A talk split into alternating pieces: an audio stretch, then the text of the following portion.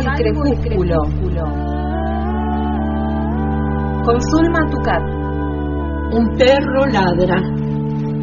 Solo está su voz en la tarde que cae.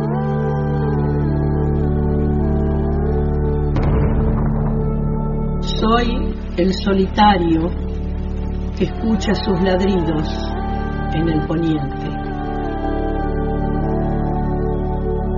Salvo el crepúsculo. Suelo rodar en el abismo, en el abismo. Enternece el crecimiento. Del habla, del habla, está hecho el vuelo.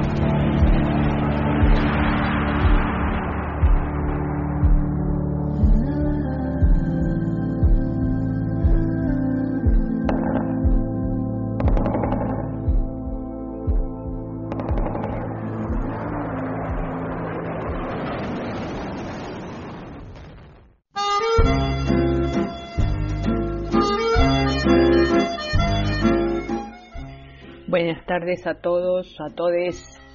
Mi nombre es Ulma Tucat y estamos aquí para compartir la literatura por la radio Antena Libre en el programa El Hilo Invisible. Salimos todos los martes a las 16.30 con el micro de literatura, salvo el crepúsculo. Y un día las redes sociales se llenaron de poesía. Eso pasa generalmente cuando se muere un poeta, una poetisa, un escritor, una escritora.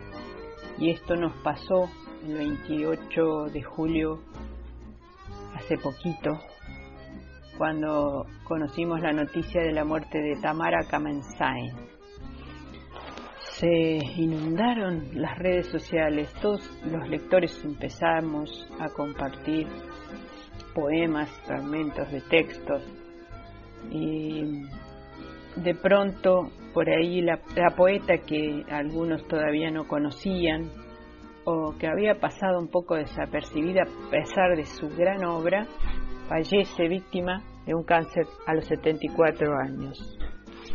Fue poeta, ensayista, docente, bibliotecaria, periodista y editora y ha recibido muchas distinciones, premios como el CONEC de Platino en 2014 y la beca de la Fundación John Simon Guggenheim, entre otros premios tan importantes.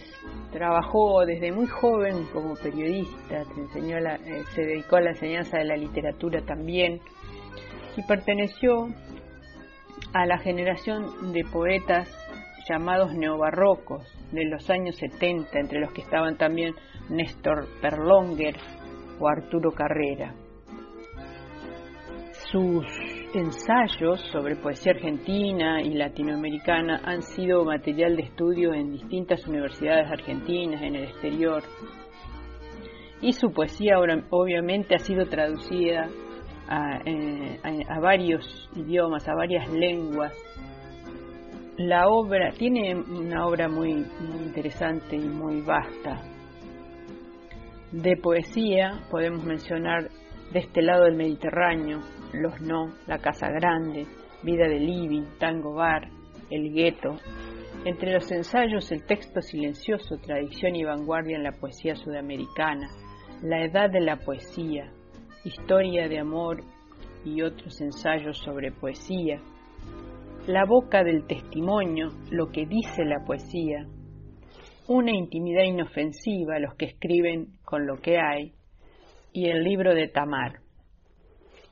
Ha hecho traducciones y también ha participado en diferentes artículos periodísticos y artículos de, distribución literaria con, con, análisis interesantes sobre diversas obras literarias. Leer y escribir es una dupla que solo puede separarse cuando se levanta la cabeza de las páginas ajenas para volver a inclinarla en las propias. Escribió Tamara en, libros chiquitos. Este trabajo formó parte de la colección Lectores de la editorial Ampersand en el que contó su encuentro con obras que la impulsaron a escribir, clases que le mostraron nuevas formas de lectura y colegas que le ayudaron a ampliar los sentidos de su oficio, de escritora, de periodista y también de bibliotecaria, que en ese momento trabajaba como tal. Fue formadora de escritores, no solo de, educandos en la literatura, sino de escritores también, maestra, maestra de la vida. Eh, en ese sentido, eh, varias generaciones contaron con su su gran particularidad. No solo se trataba de una persona que creaba artísticamente, sino también en una persona que pensaba y que reflexionaba sobre la práctica. Hay muchas obras de ella, pero vamos a, rescatar por lo menos cinco para, para conocer mínimamente. La primera es libros chiquitos, la mencionábamos hace un momento, y este libro podría definirse como, como el encuentro entre la autora, Tamara Kamenstein, y las obras que la impulsaron a escribir. Son clases de lectura, eh, clases de, de apropiarse del sentido del oficio de la, de la literatura. La novela de la poesía es otro libro en donde ella dice que será entonces que cuando escribo, dice Tamara, yo ventilo las quejas, las falencias, las taras que aparecen y desaparecen al ritmo de mis sucesivos análisis, dice Tamara en el libro de los divanes, que está incluido en la novela de la poesía y que desliza algunas postales cotidianas, urbanas, sociales, hay otras personales, hay otras introspectivas y siempre, siempre son muy ingeniosas. Es el trabajo de toda una vida y esa intensidad se palpa. En el libro de este lado del Mediterráneo se puede leer un poema que se llama Retorno. Todo es eterno porque el tiempo que pasa no importa. Él está señalando siempre el fin de los tiempos, que es el presente, que es este aire cálido y liviano que entra ahora por las ventanas de todas las casas de Buenos Aires, mientras en Dinamarca llueve demasiado y en Egipto están las pirámides que miran hacia el sol, señalándolo. El libro de Tamar, publicado hace poco, es un libro donde la poeta y ensayista argentina aborda por primera vez un género nuevo, un híbrido, que es entre el ensayo autobiográfico y una novela.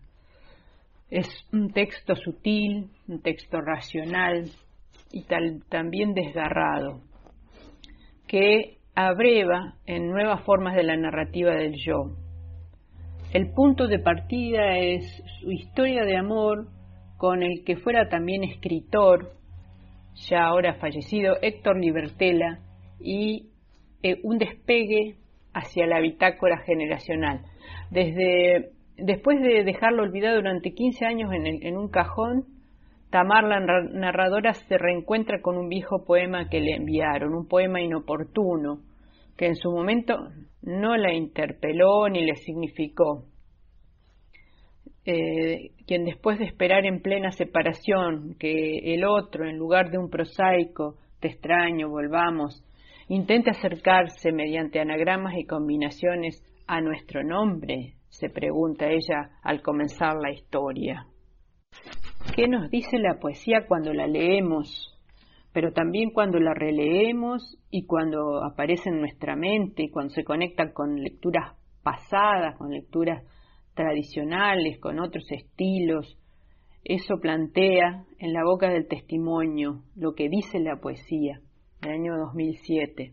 Ahí recorre los puentes que unen a César Vallejo con Alejandra Pizarnik, la generación de los 90, incluye otras figuras este, de la literatura.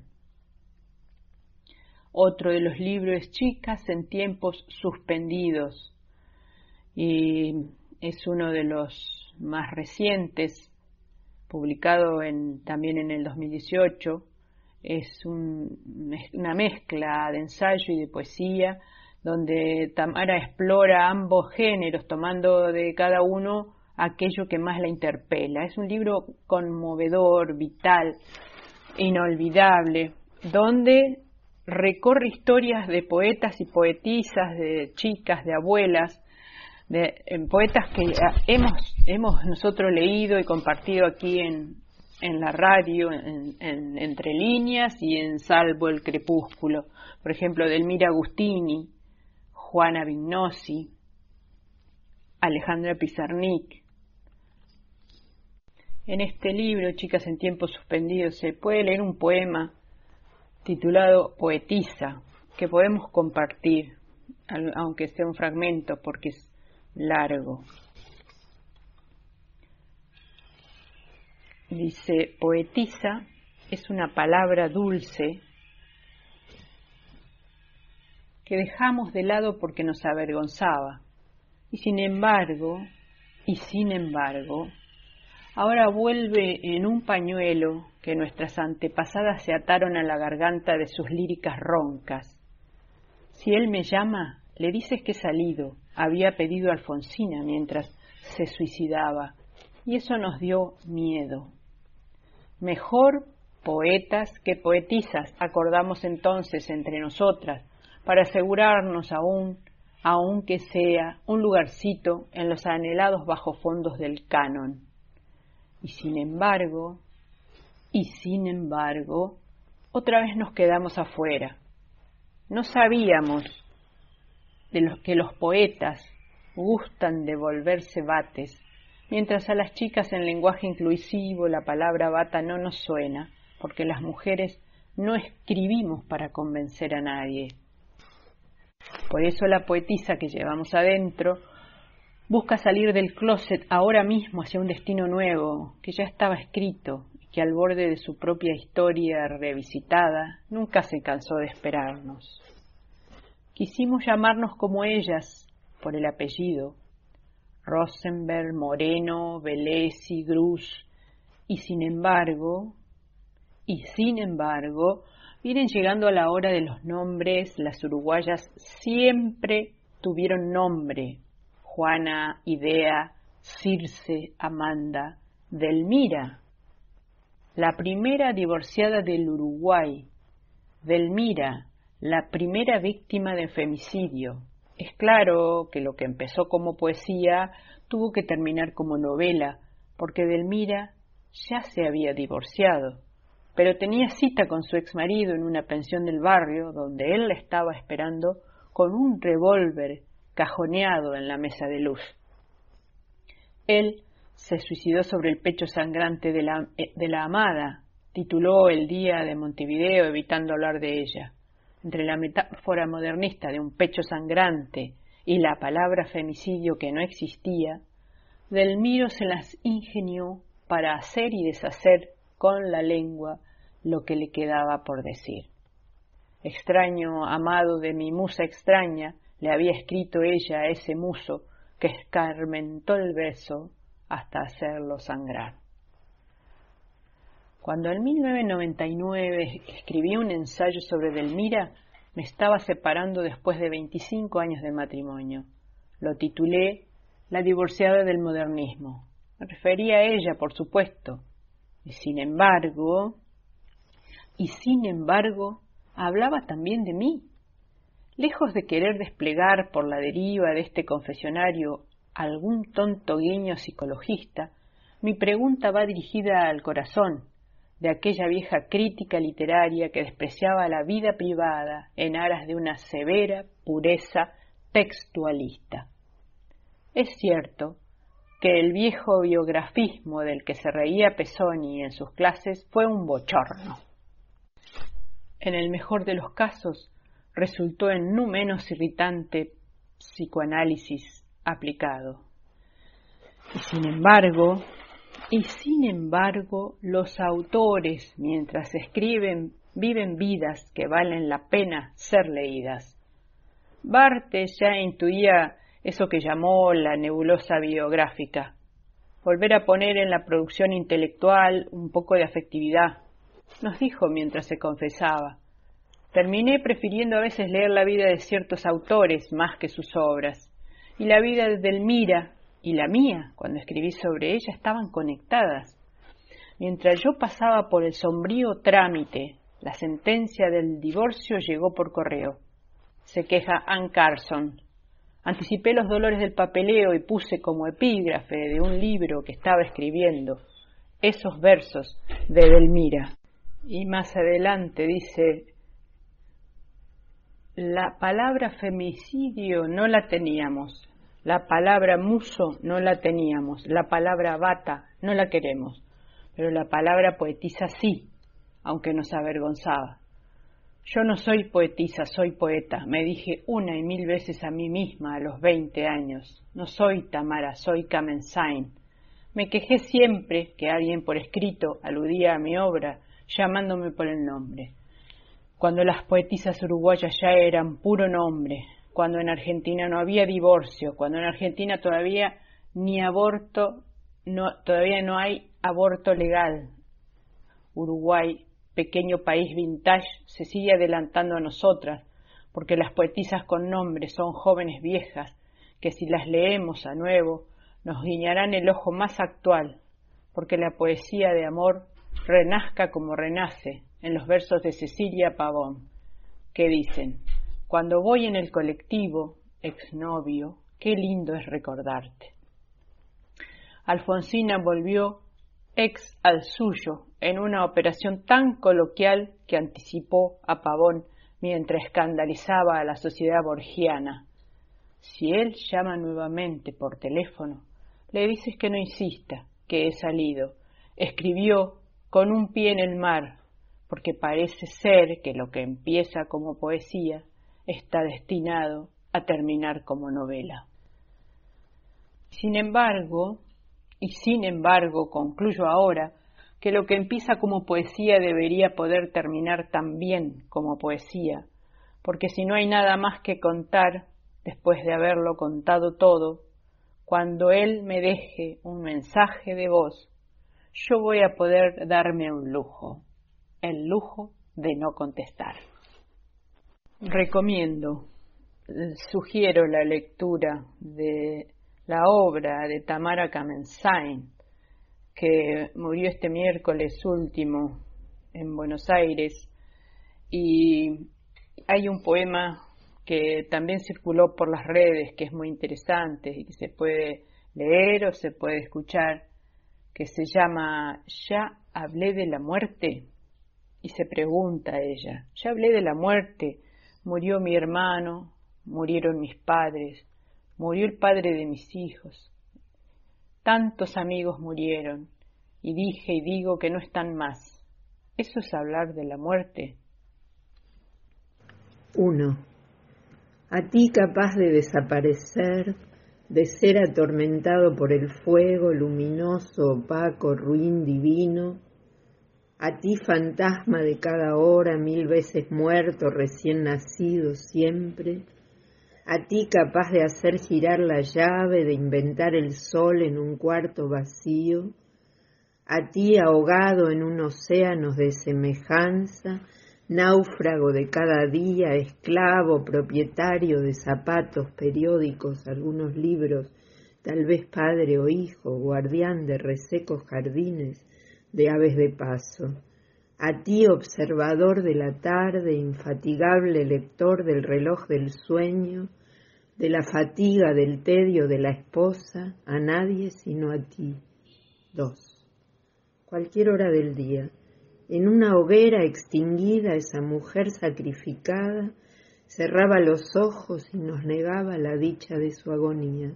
3. Y un perro, una gota de lluvia, una familia de paseo, como en un cuadro entraban para siempre en la memoria, una vuelta de tuerca y otra y otra, un peldaño que cruje, siempre a la misma altura de la oscuridad, la dicha puede ser este brebaje oscuro, el neón de las cinco de la tarde, la más esplendorosa verdad, así casi ciegos encontrando generosa como nadie la miseria, Cruzando el muro invisibles manos tan pálidas no han existido jamás en otras manos, ni tanto calor en tanto frío, ni ojos tan llenos de otros, ojos contemplaron la tarde y frente al mar negra ruina y portentosos círculos de bruma rodeándonos. Y el rojo, lengua, río, perro, mosca y la tarde, la reina de desnudos, malvados brazos en su balcón de cenizas. Cuatro. Noche y descontento. Pitada cruel, canción de ciego, la noche comienza a respirar, todo se aleja, todo se pierde, cárcel, cine, amarilla, luna de farmacia, a las ocho, a las nueve, a las diez, convertido en un fantasma cruel, besas a mil mujeres, acaricias sus senos para los otros, me das asco y es esta náusea lo mejor de mi vida. Los saludo hasta el próximo martes. Sigamos cuidándonos, sigamos leyendo, sigamos escribiendo y nos vemos, nos escuchamos eh, hasta el próximo martes en Salvo el Crepúsculo.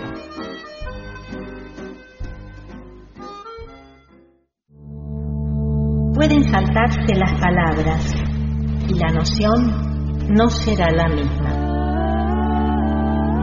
No hay virus concebible para la conciencia colectiva. Salvo el crepúsculo. En el hilo invisible. Ya no hay relojes. Caracol de rutinas, pasan las horas. La abeja en la flor no sabe de pandemia, solo trabaja. Salvo el crepúsculo. Con Zulma Tucat.